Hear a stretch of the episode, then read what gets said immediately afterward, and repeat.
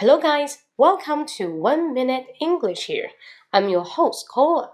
In today's section, I'd like to tell you a kind of expression. Actually, it is kind of phrasal verb. 今天教大家一个动词词组。这个动词词组呢，可以用在你们的旅游英语里，基本是走遍天下都不怕啊。因为呢，你去 hotel 里面，你需要 call the service to 啊，把你的房间给打扫一下，整理干净，对不对？好，你去。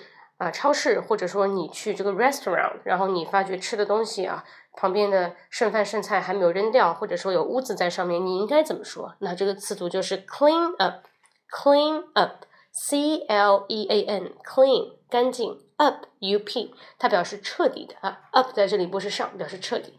So clean up，please clean up the table，please clean up the table，clean up，please clean up the table。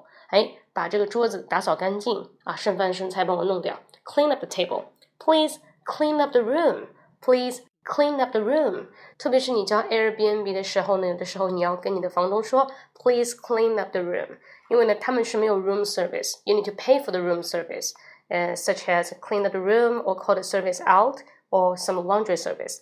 好，有许多的服务，但是呢，clean up 最重要。记住这个词组叫 clean up. Please clean up the table for me. Please clean up the room.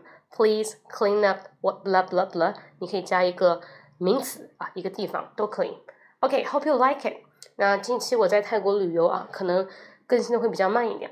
大家可以看我的直播间啊，到我直播间去看一下分享。我会做泰国的一个视频直播。